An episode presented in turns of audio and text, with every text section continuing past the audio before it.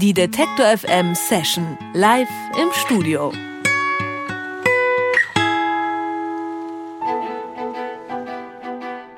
Wenn PopkünstlerInnen echte Streichinstrumente wollen und keine synthetischen aus dem Computer, dann ist das Kaiserquartett die Anlaufstelle.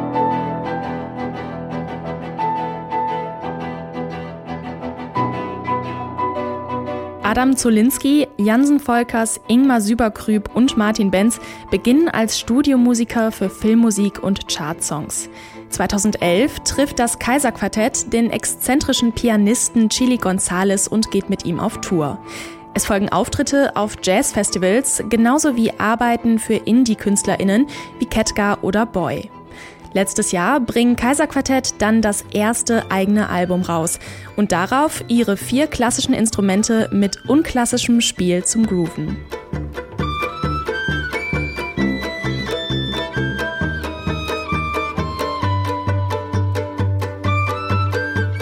Warum gehen Klassik und Pop so selten zusammen? Und was macht das Kaiserquartett anders, dass es bei Ihnen funktioniert? Das fragen wir Sie in der Detektor FM Session. Herzlich willkommen, Kaiserquartett.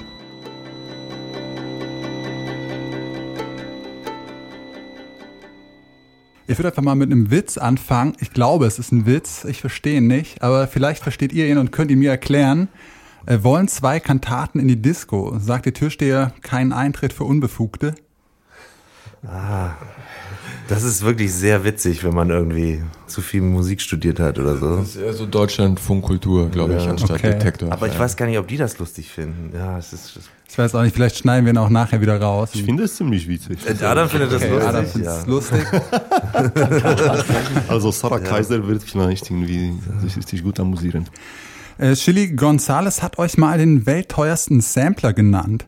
Warum nimmt ihr denn trotzdem euch und nicht die äh, billigeren Streicher aus der Dose?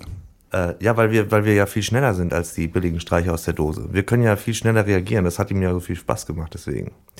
Bei uns muss er ja nicht selber das Sample aussuchen. Er sagt einfach, was gemacht werden muss und dann kommt das einfach. Ah, okay, er muss also nicht äh, selber so viele Entscheidungen treffen, sondern ihr macht einfach euer Ding. Nein, nicht unbedingt. Auf der Bühne passieren manchmal die Sachen, welche äh, vorher einfach nicht abgesprochen worden sind. Deswegen muss man, äh, müsste man dementsprechend natürlich reagieren. Das war überraschend für uns. Ich weiß nicht, ob er sich das Ganze im Voraus tatsächlich ausgedacht hat, aber äh, naja, das, äh, nach Jahren war es einfach eine richtige Erfahrung geworden. Ihr habt als ähm, Chartmusik- und Filmuntermalungskünstler angefangen. Äh, Wann kam denn der Punkt, an dem ihr gemerkt habt, dass ihr gern was Eigenes machen wollt?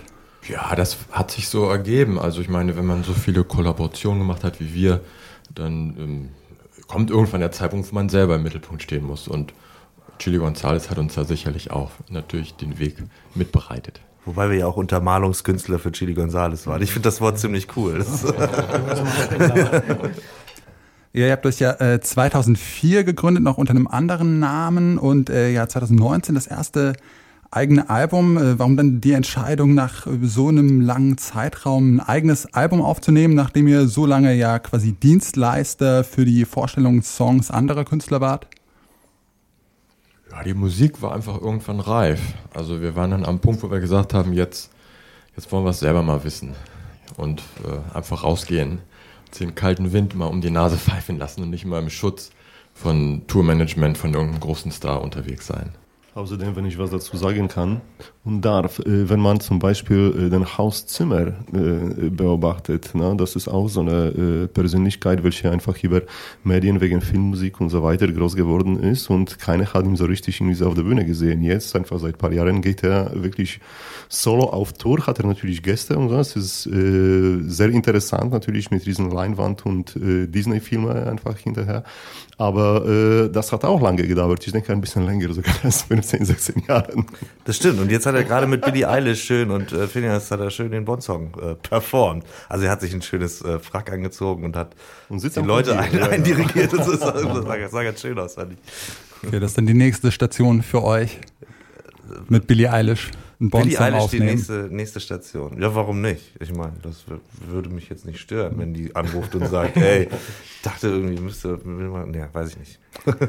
Und für das Album, ähm, hattet ihr da schon so konkrete Ideen für Songs? Stand das schon fest oder habt ihr gesagt, okay, wir machen jetzt ein Album und dann überlegt, was, wie soll das eigentlich klingen? Ja, man muss natürlich überlegen, was, was, was macht man und was, äh, was wollen wir eigentlich tun und was ist noch nicht da und was braucht die Welt noch. Und das hat natürlich auch ein bisschen gedauert. Das krieg, kommt natürlich auch nicht so schnell. Und äh, ja, aber dann, wir haben, das hat ein bisschen gedauert zu finden, was, was wir machen wollen und wie sich das anhören soll. Aber als irgendwie die Richtung so langsam klar wurde, dann ging es auch relativ schnell. Aber diese Grundrichtung zu sagen, so wir spielen jetzt Popmusik, aber wir, wir nehmen einfach die Mittel des Streichquartetts dazu, ohne jetzt irgendwie so Klassikpop machen zu wollen, irgendwie, sondern einfach, die- einfach die Popmusik zu spielen, wie sie ist, aber einfach eben das äh, mit den unseren Mitteln äh, zu machen. Das, äh, als das klar war und das, das auch funktioniert und zu schauen, wie weit kommen wir damit, äh, da war auch relativ klar, was, was auf dem Album alles drauf sein muss. Ja, Popmusik hat ja den Ruf, äh, relativ simpel zu sein. Ähm, wie leicht oder schwer fiel euch denn das jetzt, äh, Popmusik zu komponieren? Also war das doch dann problematischer als gedacht? Ja, es ist im Prinzip, also Popmusik hat natürlich auch äh, oft einen Sänger oder eine Sängerin äh, so. Das ist natürlich ein, äh, ein bisschen so eine Sache, dass wenn man äh, Instrumentalmusik spielt, äh, dass das dann doch ein bisschen was anderes ist. Also natürlich wird, haben, hat man auch Melodien und so und die werden kommen dann auch vor, aber äh, wir stellen das ja auch fest, dass, dass es Leute gibt, die auch vom Radio, die dann sagen so, ja, ähm, das ist ja total schön, was ihr macht, aber wir können das ja gar nicht spielen, da singt ja gar keiner.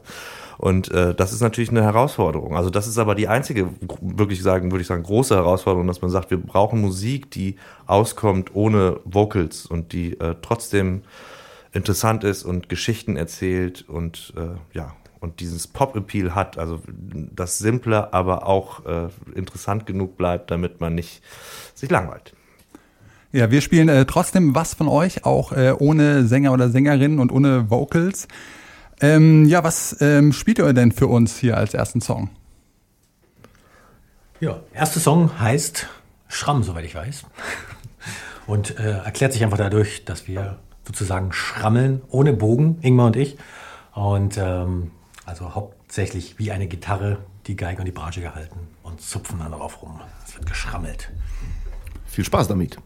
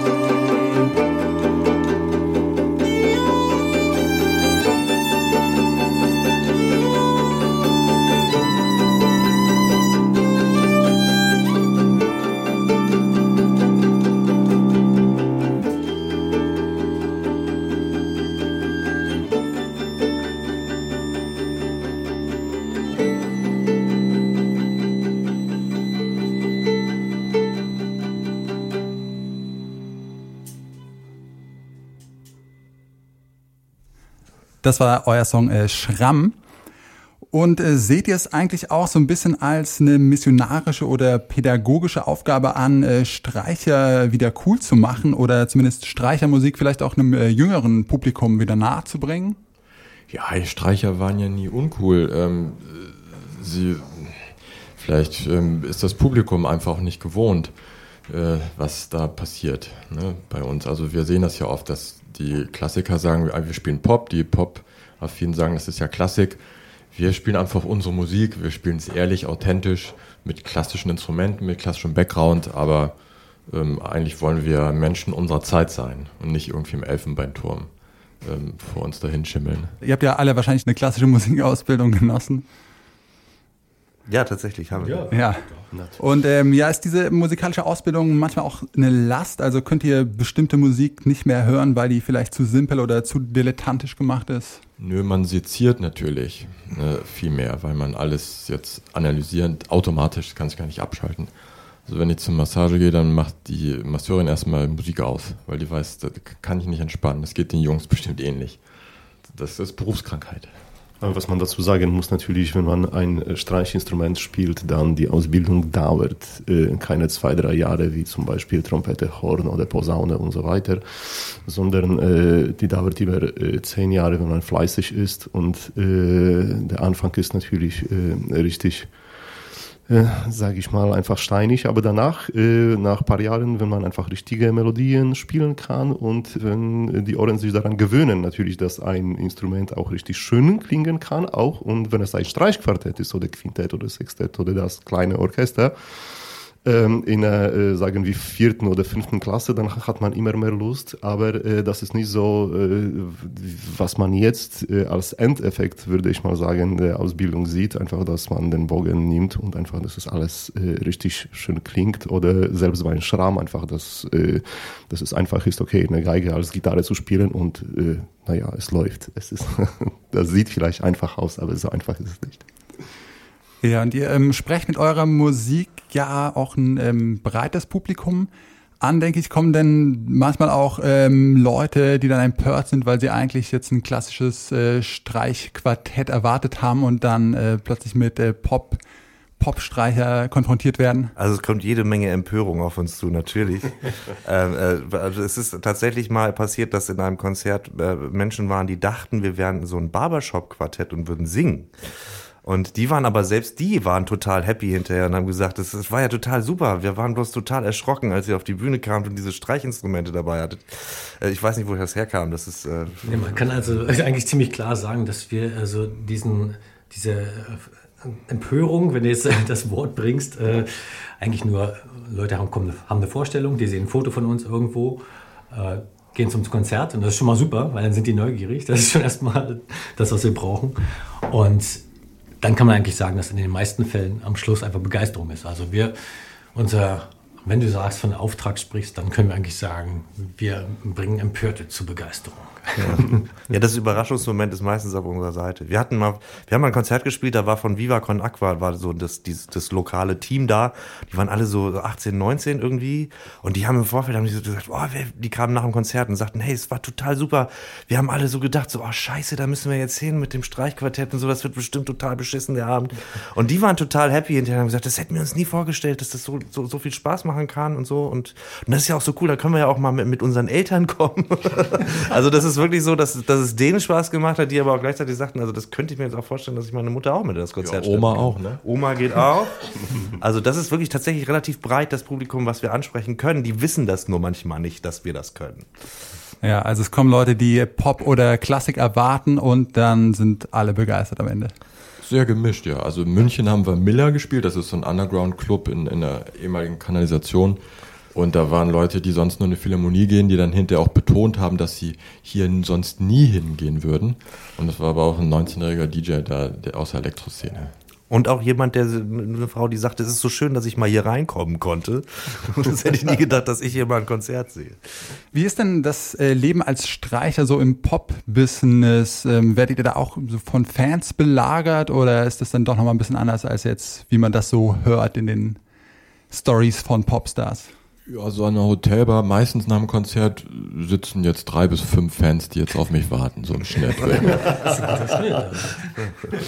Also belagert weiß ich jetzt nicht, aber nee, das, äh, aber ich glaube, andere, werden denn andere Popmusiker auch so krass belagert? Ich weiß das jetzt gar nicht so. Ja, ist wahrscheinlich auch nur so ein Mythos. Ich wahrscheinlich ist das, ist das gar nicht mehr so. Das war vielleicht mal vor 30 Jahren. Es gibt immer so ein paar verwirrte Gestalten, die einen dann so stalken und so. Das gibt es, glaube ich, aber wirklich immer. Aber weiß ich nicht. Ich meine, wenn du durch Hamburg läufst, da laufen dir ja alle Nase lang läuft dir irgendjemand über die vor die Füße, den du irgendwo schon mal gesehen hast oder so. Also da wird aber, glaube ich, nicht so viel belagert. Aber wir genießen das auch, muss man sagen. Ja. Dadurch, dass wir einen gewissen Altersschnitt haben schon, sind wir, sag ich mal, in so einer Klasse, wo das jetzt sich auch ein bisschen relativiert. Ja. Das Kaiserquartett war das. Äh, bevor ihr wieder geht, hören wir noch ein Stück von euch. Welches? Wir spielen Stresstest für euch. Ja, vielen Dank für euren Besuch in der Detektor FM Session. Yeah. Dankeschön. Dankeschön. Die